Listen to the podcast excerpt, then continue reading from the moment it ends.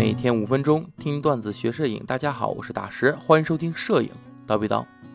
今天咱们继续相机三大家的爱恨情仇录的内容啊。咱们上回书说到，数码相机进入了全画幅时代，哎，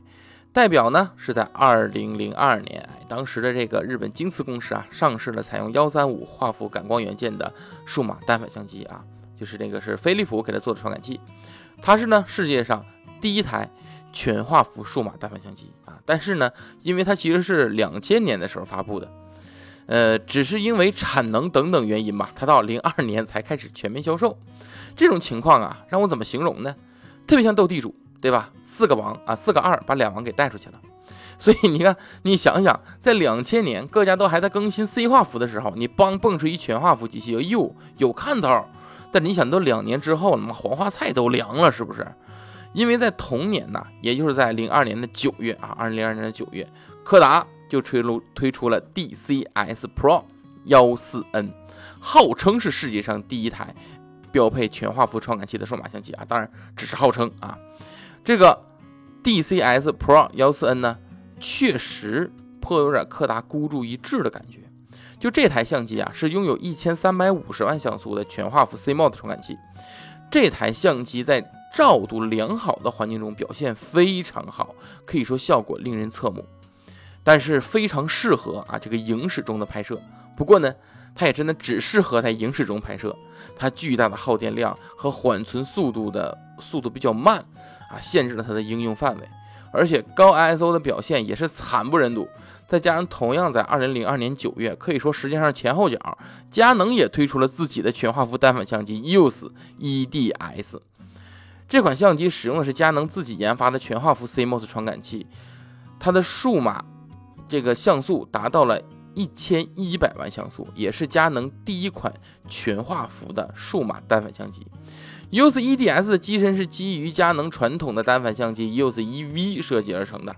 从 EOS EV 上继承了坚固和防尘防水的全密封设计。从机身的尺寸来看。EDS 的尺寸呢，几乎与 EOS EV 啊加上这个驱动马达是相同的。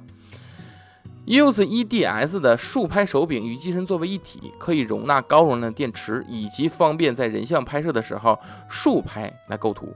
EDS 做工是非常优秀的，整个机身由一块铝镁合金铸造而成，每个舱门的终端接口以及按钮都可以达到环境级的防尘与防水。之前推出过佳能的那个 E D，对吧？它是四百万像素，连拍速度是八秒每张，可以说是直接面向体育摄影题材的，对吧？那么 E D S 呢，几乎是可以满足各种拍摄题材的，你从风光到人像，从新闻到婚纱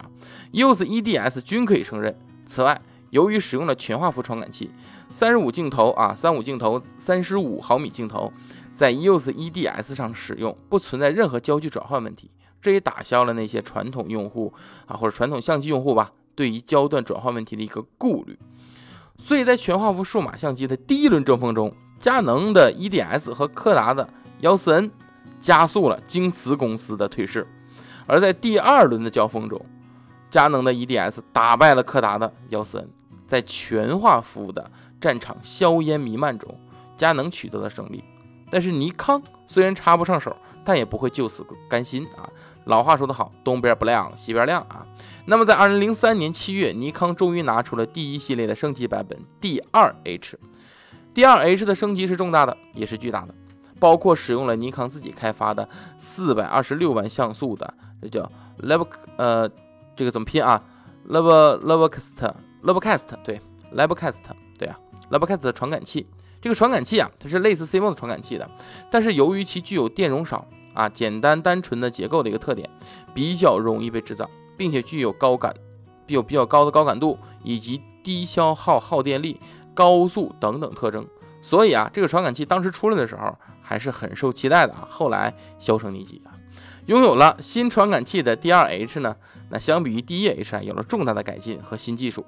除了传感器之外，还有全新的十一点自动对焦系统，以及新一代图像处理引擎，新的外部环境白平衡传感器、方向传感器、RAW 加 GPG 格式的拍摄、巨大的二点五英寸、二十一点一万像素的 LCD 显示屏、一块新的重量轻的锂离子电池啊，它是可以在相机里读出信息的，以及 USB 2.0，以及配合新一代闪光灯的闪光系统等等等等。更让新闻记者振奋的好消息是，用户还可以选配无线传输那个蓝牙模块啊，不是蓝牙，是 WiFi 模块，无线传输的 WiFi 模块。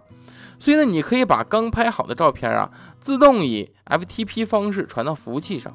如果无线信号中断的话，图像也会自动保存到 CF 卡上，并且尝试重新连接服务器。D2H 完全就是瞄准2004年冬奥会啊，2004年那个奥运会来的。所以是以新闻和体育记者为主要用户的这种机身的设计，由此也保证了高速摄影的一个优点。无延时的开机，马上就能拍摄，具有高达每秒八张连拍四十张的拍摄速度，号称当时最短的三十七毫秒的快门延时，低于八十毫秒的取景器瞬间黑暗。作为一款瞄准体育和摄影记者。能高速摄影、能具备大量缓存的机器来说，D2H 非常优秀。就光是连拍这一个项目，就甩了前代 D1H 几条街。啊，当然了，这事儿也怨不上 D1H 啊，要怪恐怕只能怪 F5 的机身的那个连拍性能啊，它本身限制住了 D1H。毕竟数据传输再快啊，处理能力再强啊，反光板升起的回弹速度才是连拍的瓶颈，对吧？所以呢，你看后续很多单电相机有很高的高速连拍速度，哎，是因为它的那反光镜啊是固定半透明的啊。好，说多了，继续说回我们的 D2H。那么在当时看来啊，D2H 的指标是相当强大的。除了像素上也许比对手稍有逊色之外，其他地方并没有任何劣势。而且更重要的是，由于其像素并不高，照片尺寸更小，处理速度更快，而且四百万像素满足网络报纸的需求又是正好，因此 D2S 在市场上获得了不小的追捧。尼康又在扳回一城。那么佳能要如何反击呢？这一时代的索尼、美能达又在做什么呢？我们且听下回分解。